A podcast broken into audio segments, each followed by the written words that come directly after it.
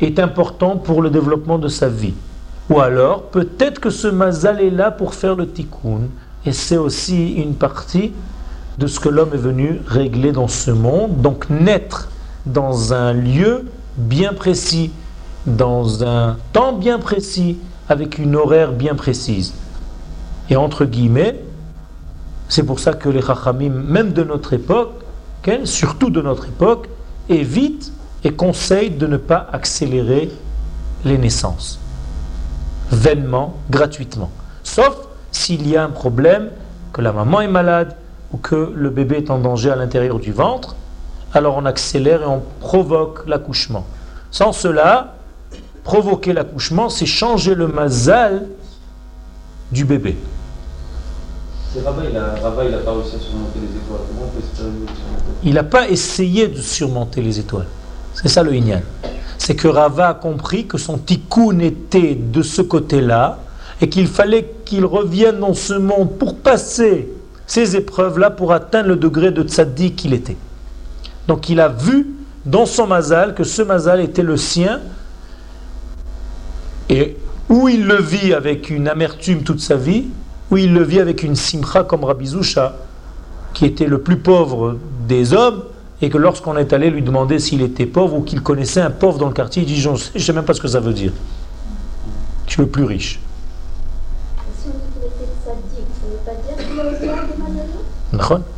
Est au-delà des mazalot ça veut dire quoi? Ça veut dire que lui est venu faire un certain tikkun.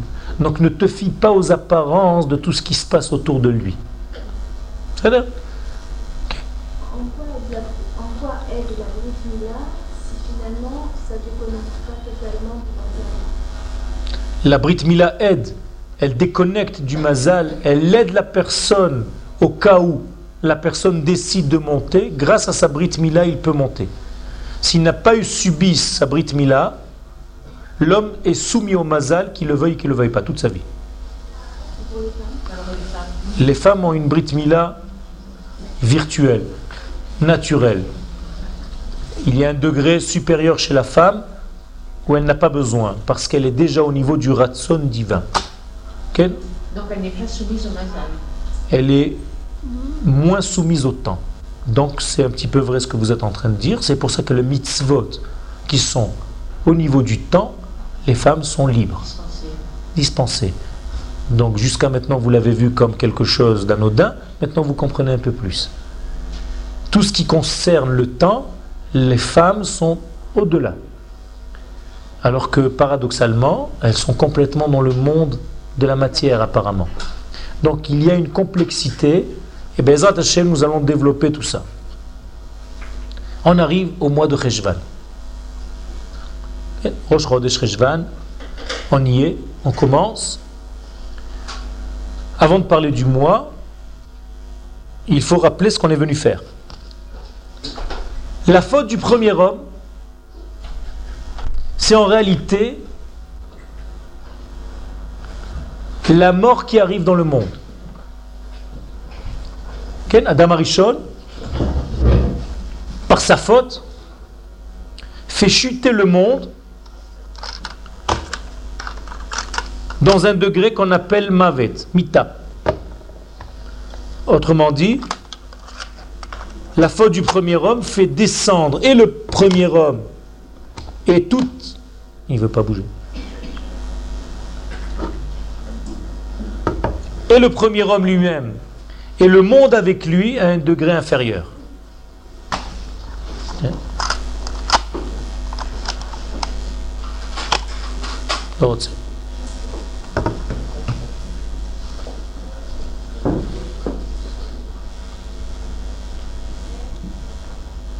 J'ai traduit mort par chute. La mort, c'est pas ce qu'on croit. La mort, c'est une déconnexion avant tout de la partie divine qui se sépare en fait de la partie corporelle, physique. Et donc il y a des degrés de mort. La Neshama, ce n'est pas un bloc qui sort d'un coup et qui revient d'un coup.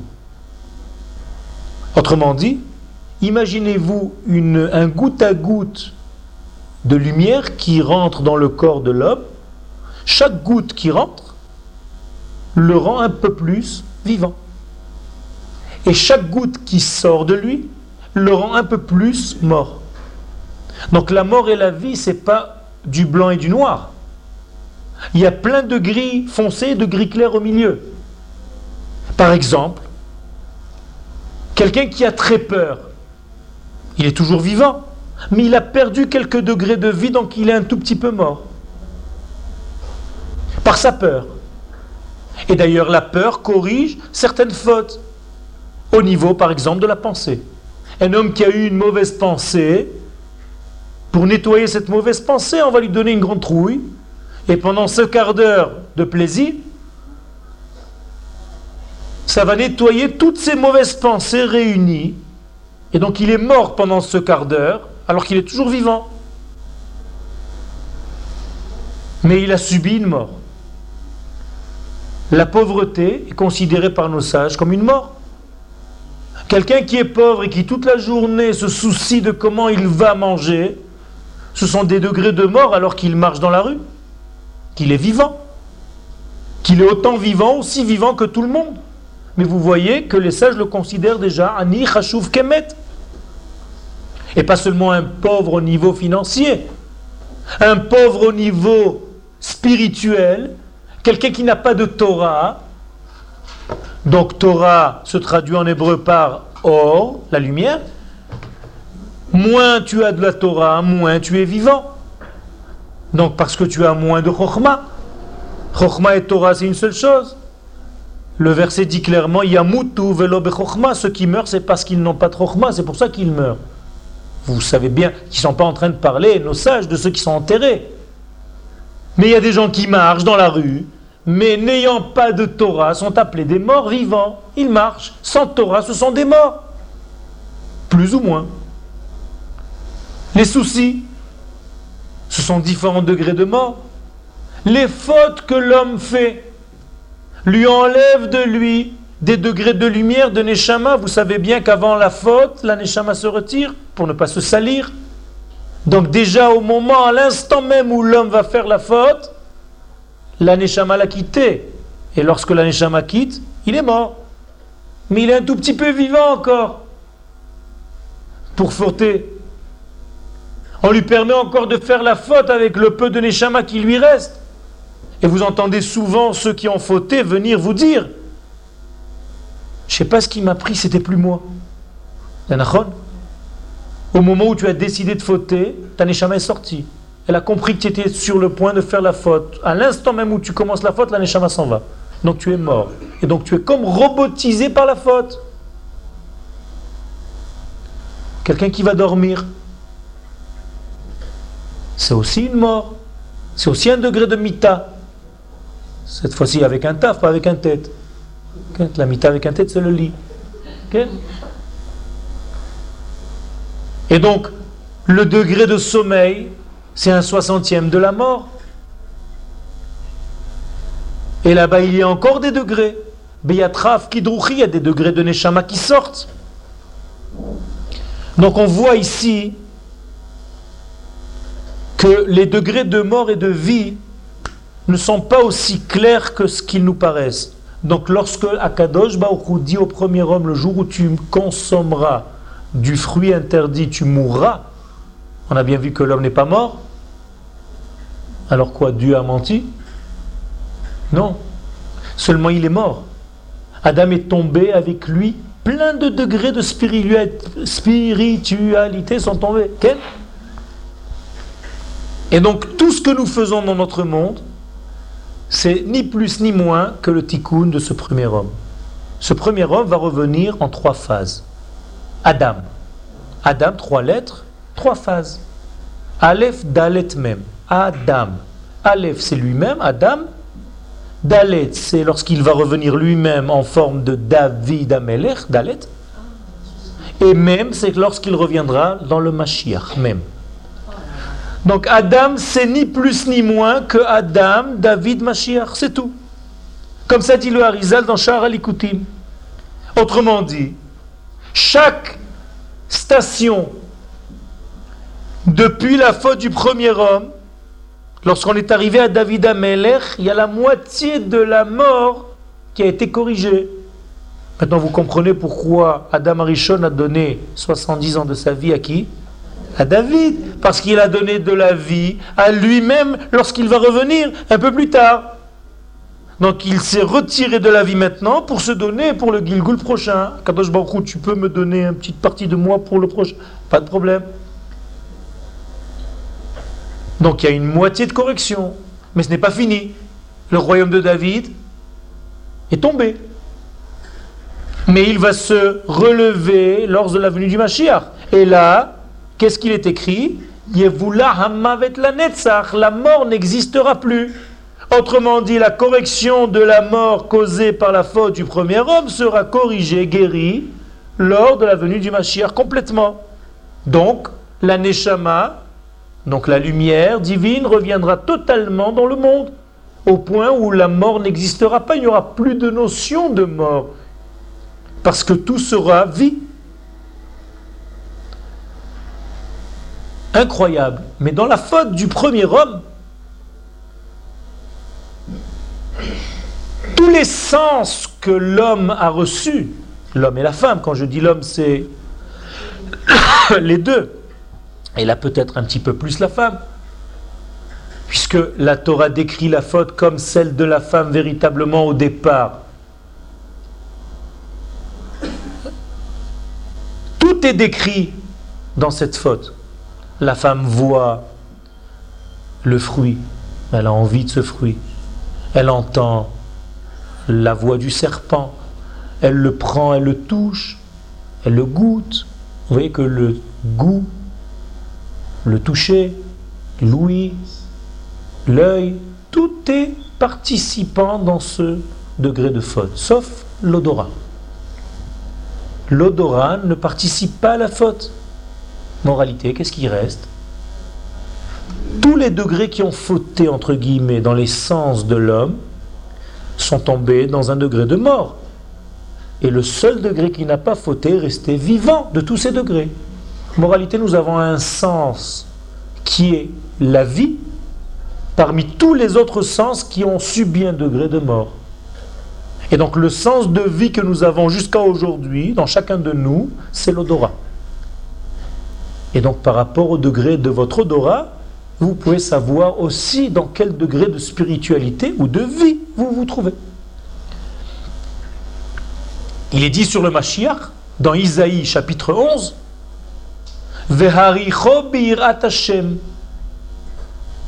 il aura l'odorat de la crainte de Dieu. Autrement dit, le Mashiach est défini par le prophète Isaïe comme un homme qui ne juge pas par rapport à ce qu'il entend ou ce qu'il voit, mais par rapport à ce qu'il sent. Extraordinaire, il a du nez. C'est un juif. C'est pour ça que les nazis ont dessiné nos nez énormes, sans le savoir. Eux, c'était pour nous rabaisser, pour nous humilier. Mais en réalité, sans le savoir, il nous désignait l'endroit par lequel nous devons corriger notre vie.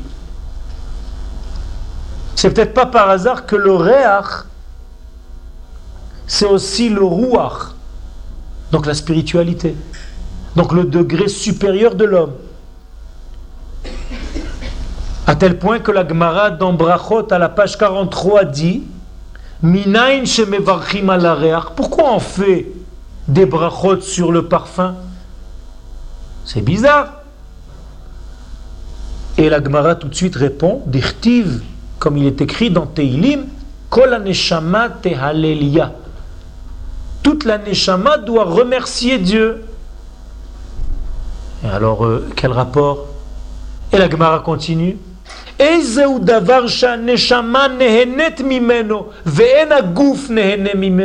Tu sais quelle est la chose que c'est l'âme qui profite quand tu fais cette chose-là et non pas le corps? Et c'est le parfum. Autrement dit, la Gemara d'Ambrachot nous enseigne quelque chose d'extraordinaire. Quand tu sens quelque chose de bon, c'est pas un profit pour ton corps, mais un profit pour ta neshama.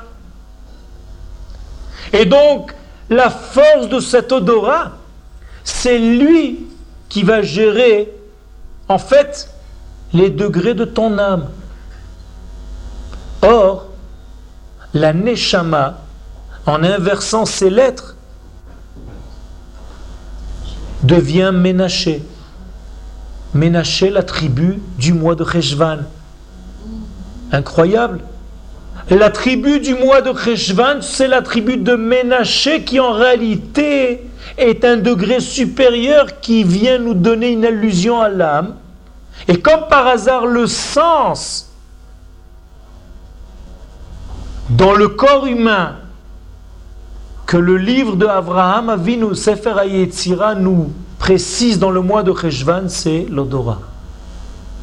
Donc vous voyez que le mois de Cheshvan a été gratifié par l'odorat qui lui-même a un degré de lettre que nous allons étudier, c'est la lettre Nun.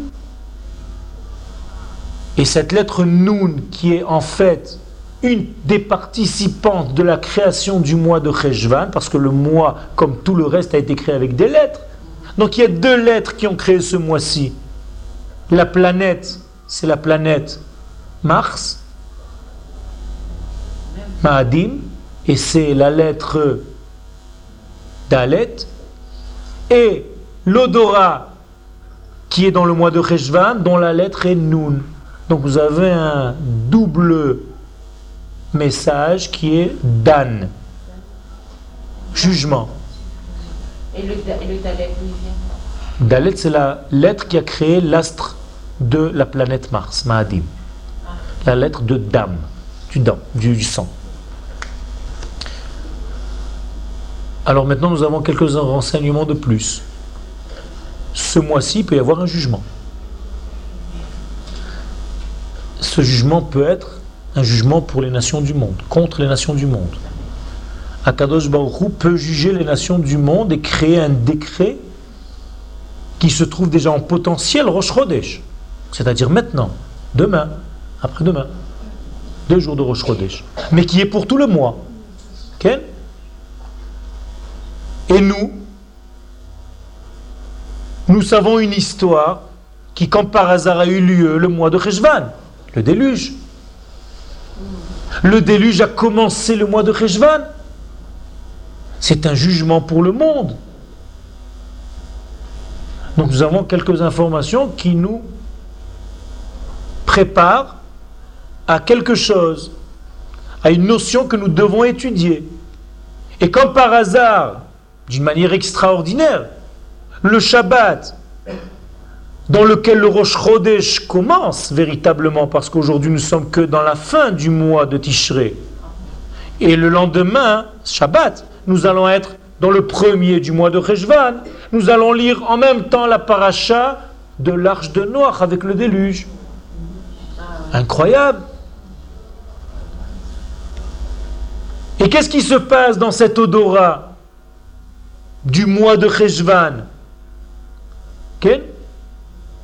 Les kabbalistes nous disent que c'est le sens des Bessamim de Motsai Shabbat. C'est pour ça que Motsai Shabbat, nous devons sentir les Bessamim. Pourquoi? Parce que Shabbat, nous avons atteint un degré tellement de vie, tellement de spiritualité, que nous sommes comme avant la faute, momentanément, que lorsqu'on redescend Motsai Shabbat, on va un petit peu mourir. Donc Akadosh Baruch nous dit, tenez, prenez quelque chose pour le voyage. Bessamim. Sentez quelque chose pour ne pas trop vous échapper du Shabbat que vous venez d'être imprégné, imbibé de son parfum. Allez avec quelque chose.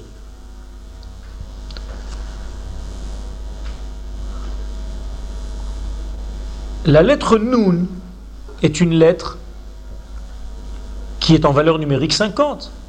Or, nous avons expliqué à plusieurs reprises que le chiffre 50 est par rapport à 49 ce que représente le chiffre 8 par rapport au 7. C'est la même chose. 7 fois 7, c'est 49. Donc le 50e degré, c'est celui qui dépasse le temps. Et au-dessus de 7, il y a le 8 qui dépasse. Or, le Shmoné, nous avons dit que c'était les mêmes lettres que Neshama, donc que Ménaché. Donc la lettre Nun, dont le chiffre est 50, c'est une lettre supérieure, extraordinaire. Mais elle peut être, Shalom, une lettre de Nephila, Nun, Nofel de chute dans les 50 degrés de l'impureté. Nous avons un choix à faire ce mois-ci.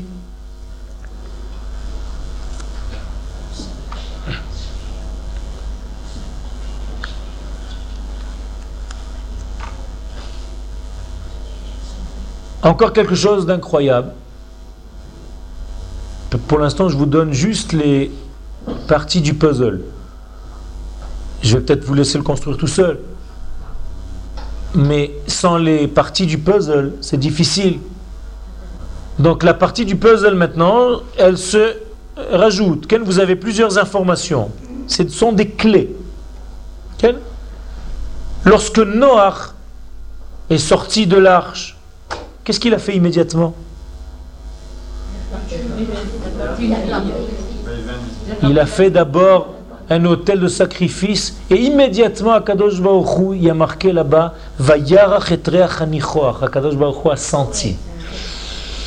Autrement dit, la sortie de l'arche après le Maboul a donné un monde nouveau, propre, nettoyé de la faute. Donc la mort avait été annulée. Et si la mort avait été annulée, Akadosh Baruch nous donne le message. Par quoi? Par l'odorat. Nous sommes revenus à un degré d'odeur, donc je sens. Donc Noir sait, et la première chose qu'il fait, c'est faire sentir Dieu. Comme la venue du Mashiach à son époque. Le signe du mois, le scorpion. Akrav, la même chose. En hébreu, c'est extraordinaire. Scorpion, ça veut rien dire et on aurait choisi boule de gomme, ça aurait été pareil en français, ça veut rien dire. Akrav en hébreu, c'est deux choses. Au moins, c'est beaucoup plus, mais je ne peux pas rentrer dans tout. Les sages nous disent c'est ou à akar bet ou à ikar bet. Où il a arraché le bet où il a fait l'essentiel ikar du bet. Ken akrav, akar bet, bet. Qu'est-ce que c'est ce bet? Ce bet, lorsqu'on le lit comme une lettre, c'est une lettre. Mais le bet en hébreu, c'est déjà trois lettres. Bet, yut et taf, qui se dit donc bait. Donc, où tu arraches ta maison, où tu la construis pendant le mois de Cheshvan. Et les sages nous disent que le troisième Beth Amikdash sera inauguré le mois de Cheshvan, Ikar Bait. Alors quel rapport avec Akar Bait? Pourquoi on nous a enlevé la maison? Tout simplement parce que dans le livre des rois Melachim Bet, au chapitre 17, il est écrit que la première révolte contre la royauté d'Israël a eu lieu, comme par hasard, le mois de Rejvan. Donc ils ont utilisé le Akarbait. Ils ont complètement déconnecté, arraché la maison de David. Donc la royauté de David a été mise à soumise à l'échec. On a été me'ar'er, je ne sais pas comment on dit en français, les harer al-davar. On a, on a mis, mettre en doute, Ken, on a mis en doute la royauté de David. Qu'est-ce que c'est? Qui a fait ça? Jéroboam, Jéroboam. On a fait faire roi Jéroboam à la place de David. On a dit à David, allez, ça suffit. Le royaume d'Akadosh Baruch dans le monde avec toi, ça ne nous intéresse plus. Bizarre, le mois de Cheshvan. Et donc c'est une mérida bemalchut, c'est une, rébellion contre la royauté de Dieu, car le roi David, c'est pas un homme, c'est Dieu sur terre. C'est ça le roi d'Israël. Donc en arrachant la maison là-bas, nous disent les sages, à la fin des temps, la maison de David sera reconstruite, inaugurée dans le mois de Cheshvan. Pour l'instant, on l'appelle Mar Cheshvan, qui veut dire l'amertume de Cheshvan.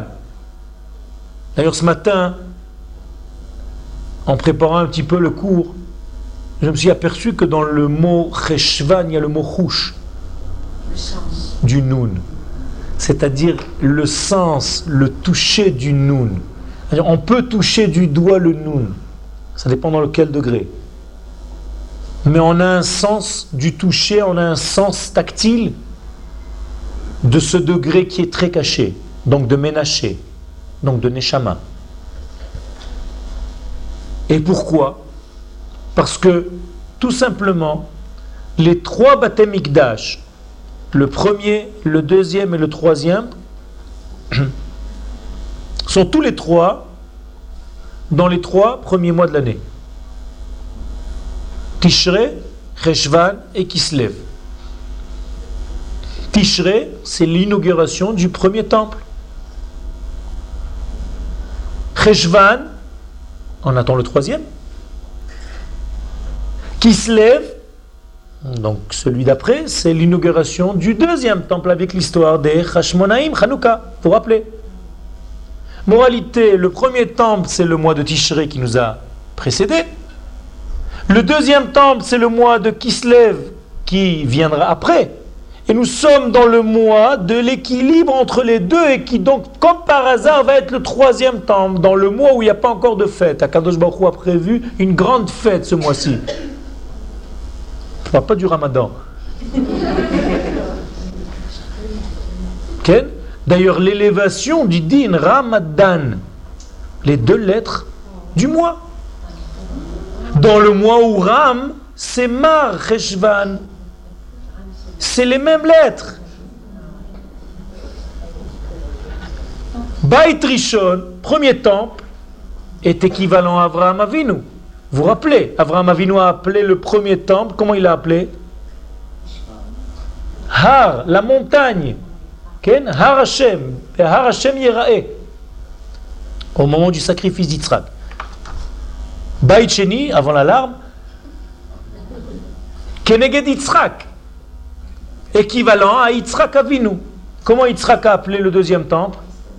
Sadeh, c'est-à-dire, il n'était pas là pour le voir, mais il est équivalent à Yitzhak.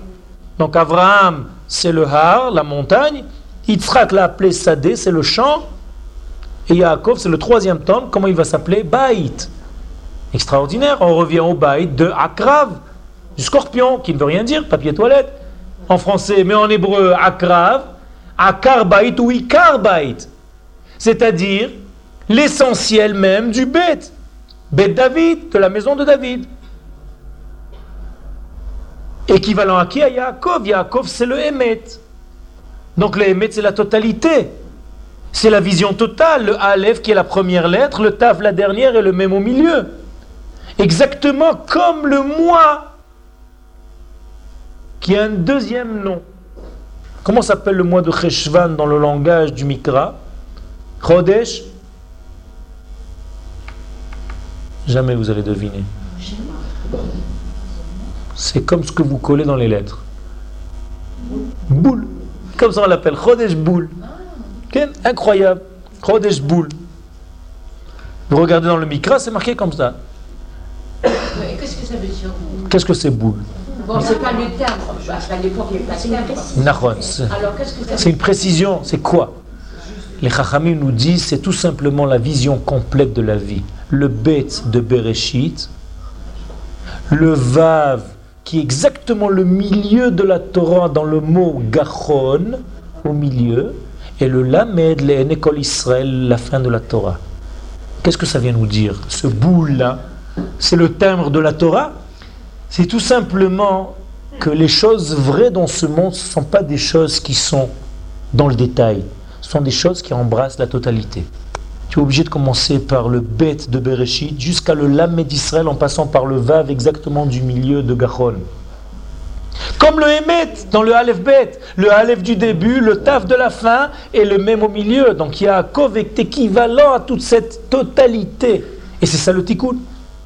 C'est ce qu'on appelle les Gimel Kavim, les trois branches. Je vois qu'il y a beaucoup de gens nouveaux, que peut-être les, mots au niveau de la Kabbalah ne sont pas encore en place, mais tout doucement nous allons arriver à ces inyanim. C'est-à-dire que nous avons ici un triangle de correction. Le monde de la correction est un monde triangulaire. Regardez votre nez. C'est une pyramide. Si vous ne savez pas dessiner un nez, vous faites une pyramide, un petit peu plus pointue. Zemaspik. Il y a beaucoup d'artistes contemporains qui font ça.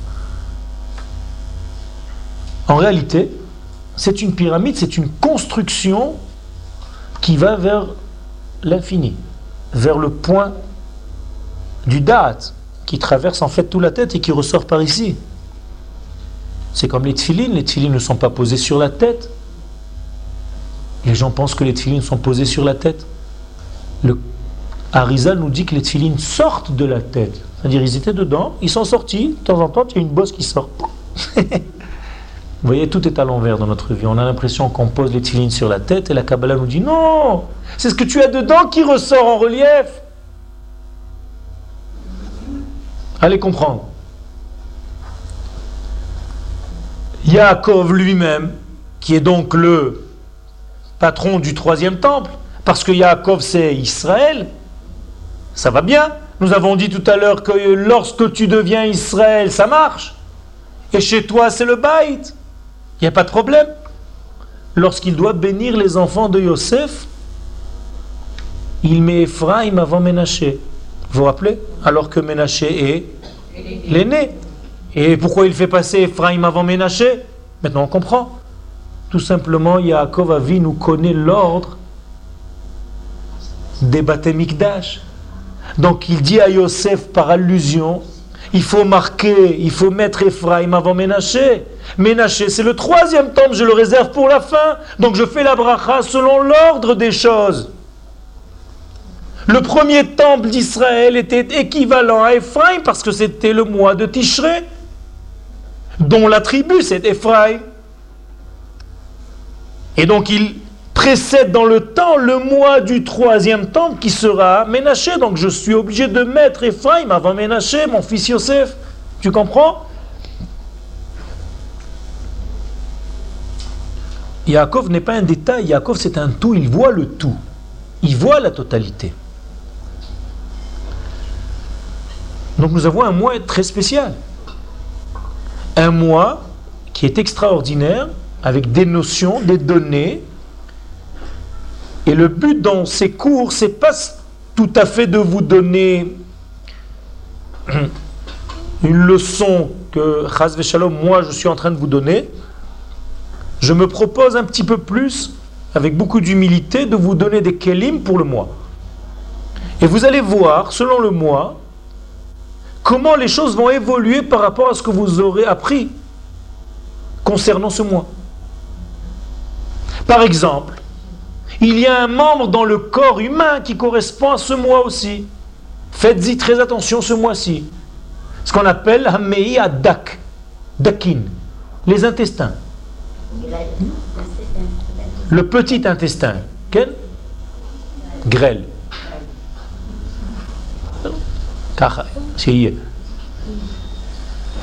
Autrement dit, faites attention à ça. Faites attention aussi à quelque chose qui attire l'homme, donc l'homme et la femme. C'est le désir de rentrer dans une coquille, de sommeiller, de se... L'hiver, on voit le truc. Hein? Hiberner.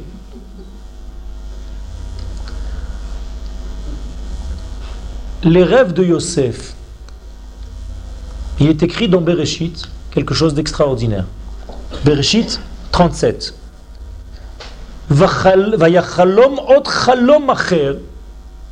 Yosef rêve encore un rêve différent.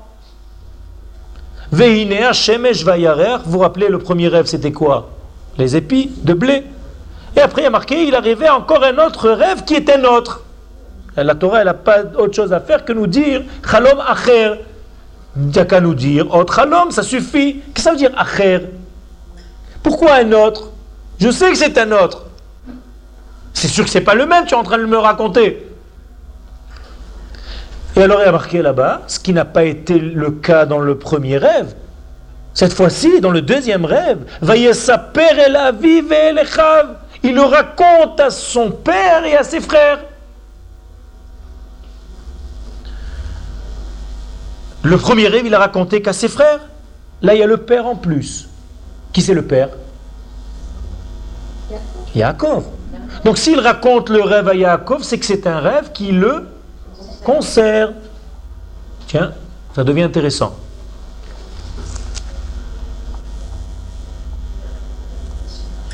Le premier rêve, l'explication du premier rêve, c'était que Yosef allait devenir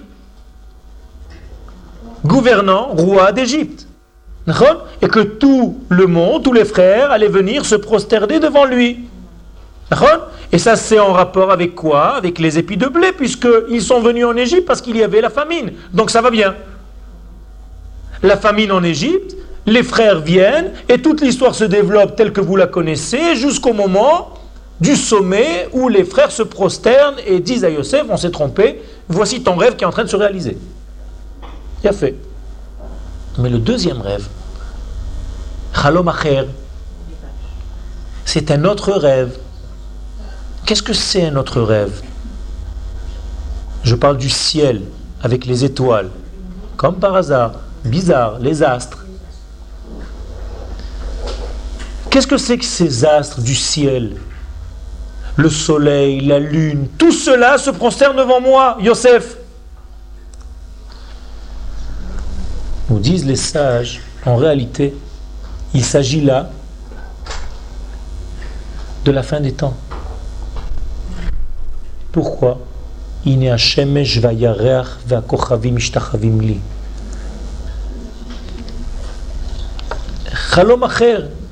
un autre rêve, le ciel, la lune, les étoiles.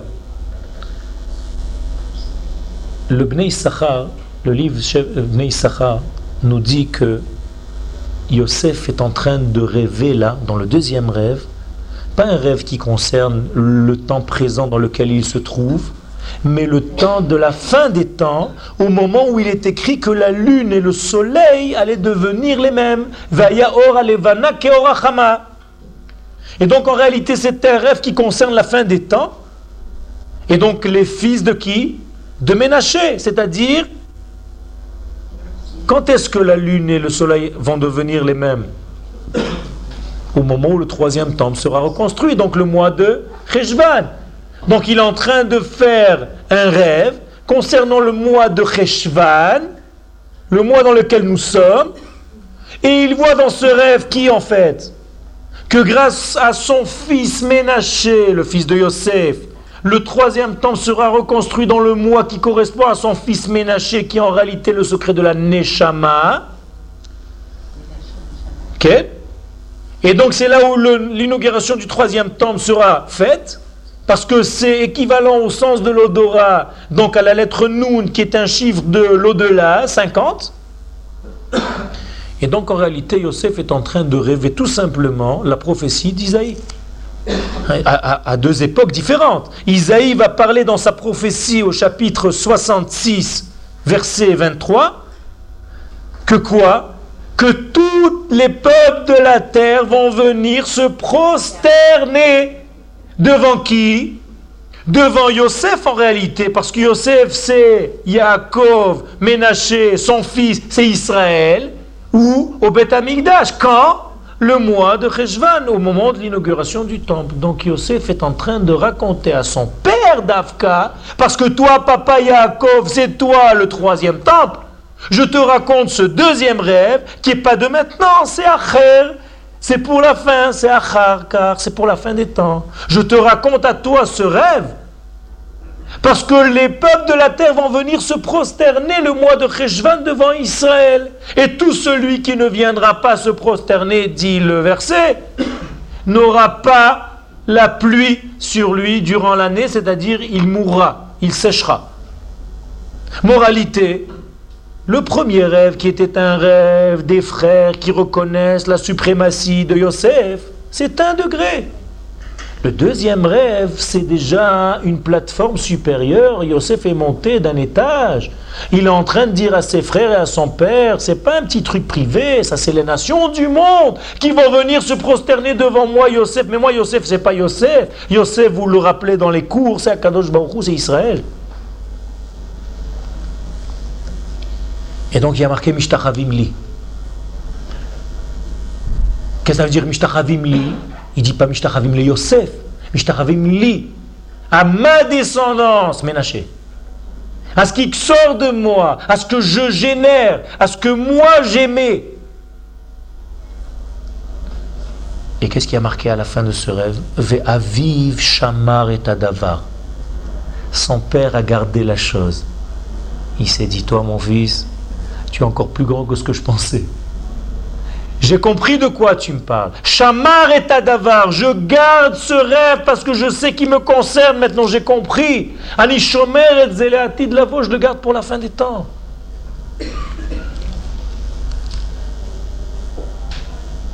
Nous voyons donc,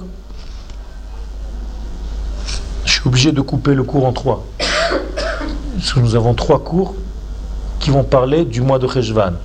Les deux prochains cours sont en hébreu. Donc, ici, toujours ici, lundi prochain, lundi d'après, Bezrat Hashem. Juste pour vous dire que la combinaison du nom de Dieu de ce mois-ci, parce qu'on n'aura pas marqué aussi, il y a beaucoup de choses que je ne peux pas tout rentrer dans un cours, il faut mettre des mesures, c'est un chiot, c'est la traduction du mot c'est Vav Hei Hei Yud.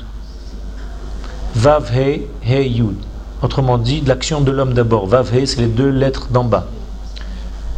Et après, Hei Yud, c'est le nom de Dieu du début, le Yudke, mais à l'envers. Réfléchissez, faites le travail des Shiure pour savoir quelles sont les énergies qui sont en train de circuler. Et bien, vous allez comprendre les choses au fur et à mesure.